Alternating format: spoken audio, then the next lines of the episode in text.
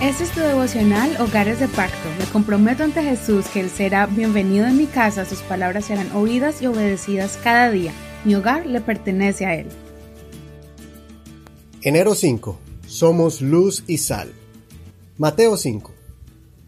Bienaventurados los de limpio corazón, porque ellos verán a Dios. Bienaventurados los que hacen la paz, porque ellos serán llamados hijos de Dios. Bienaventurados los que son perseguidos por causa de la justicia, porque de ellos es el reino de los cielos. Bienaventurados son cuando los vituperen y los persigan y digan toda clase de mal contra ustedes por mi causa mintiendo. Gócense y alégrense, porque su recompensa es grande en los cielos, pues así persiguieron a los, a los profetas que fueron antes de ustedes. Ustedes son la sal de la tierra, pero si la sal pierde su sabor, ¿con qué será salada? No vale más para nada, sino para ser echada afuera y pisoteada por los hombres. Ustedes son la luz del mundo. Una ciudad asentada sobre un monte no puede ser escondida. Tampoco se enciende una lámpara para ponerla debajo de un cajón, sino sobre un candelero, y así alumbra a todos los que están en la casa.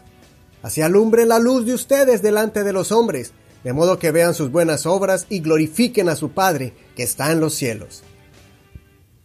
No piensen que he venido para abrogar la ley o los profetas. No he venido para abrogar, sino para cumplir. De cierto les digo que hasta que pasen el cielo y la tierra, ni siquiera una jota ni una tilde pasará de la ley hasta que todo esto haya sido cumplido. Los capítulos 5, 6 y 7 se componen de uno de los mejores sermones que el Señor Jesús dio y es conocido popularmente como el Sermón del Monte.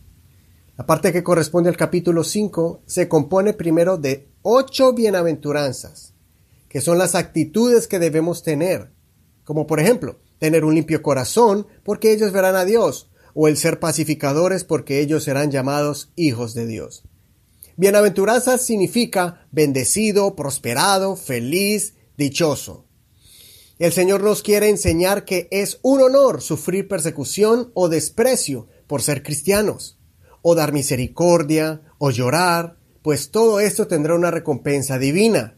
Ellos serán parte del reino de los cielos, recibirán misericordia, serán saciados, serán consolados, etc.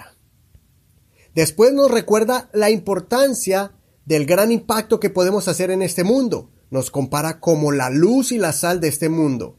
La luz ilumina el camino del perdido y disipa las tinieblas para que el ciego pueda ver. La sal es un sazonador que da sabor a las vidas insípidas y también la sal es un conservante natural para que los alimentos no se echen a perder. Por eso, hasta el día de hoy, procesamos la carne salándola, porque le da sabor y también la protege para que dure mucho tiempo y no se descomponga. Así es el cristiano que trae preservación a la vida de muchos. Les damos, por medio del Evangelio, una razón de vivir, un propósito de su existencia. Además, nos recuerda que debemos cuidar esta luz y no esconderla, y de la sal que no pierda su efecto sazonador y protector. Y por último, nos enseña que Él no vino a abrogar la ley. Y a abrogar significa anular. Más bien Él vino a cumplirla. Vino a enseñar que los mandamientos son más que un papel escrito. Más bien que lo que Dios mira es la intención del corazón. Hagámonos estas preguntas. ¿Estamos siendo luz o estamos escondiendo lo que Dios nos ha dado? ¿Estamos influenciando positivamente y estamos siendo agradables a aquellos que nos rodean? Estudie todo el capítulo completo y oremos los unos por los otros.